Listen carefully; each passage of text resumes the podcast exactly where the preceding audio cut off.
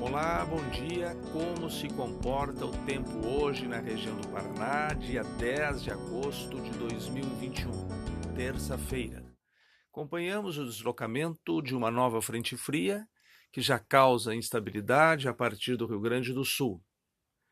No Paraná, a tendência é um aumento das taxas de instabilidade a partir de regiões mais a oeste, mais próximas da Argentina, Paraguai e Santa Catarina.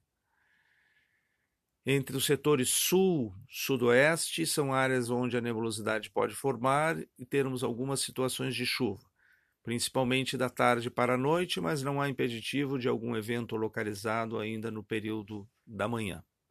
Para as demais regiões, espera-se ainda uma condição de estabilidade, esquenta bastante ao longo do dia enquanto os percentuais de umidade ficam mais baixos, principalmente no período da tarde, a partir de regiões mais ao norte, esses percentuais serão os mais baixos.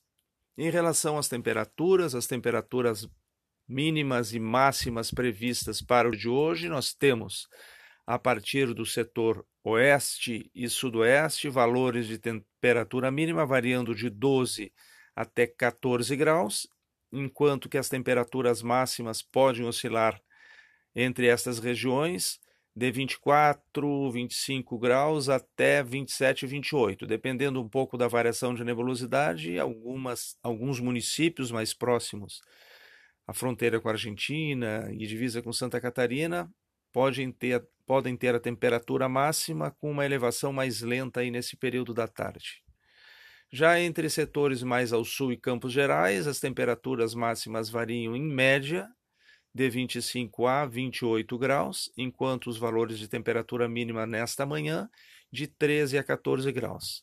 Na região metropolitana de Curitiba, de 16 a 27, enquanto na faixa litorânea, de 15 a 28 graus. As porções ao norte do estado, as temperaturas vão se elevar um pouco mais, passam da casa dos 30 graus, previsão até de 33 graus em Maringá, mas, de forma geral, nestas áreas mais ao norte do estado, os valores de temperatura máxima vão estar próximo a isto.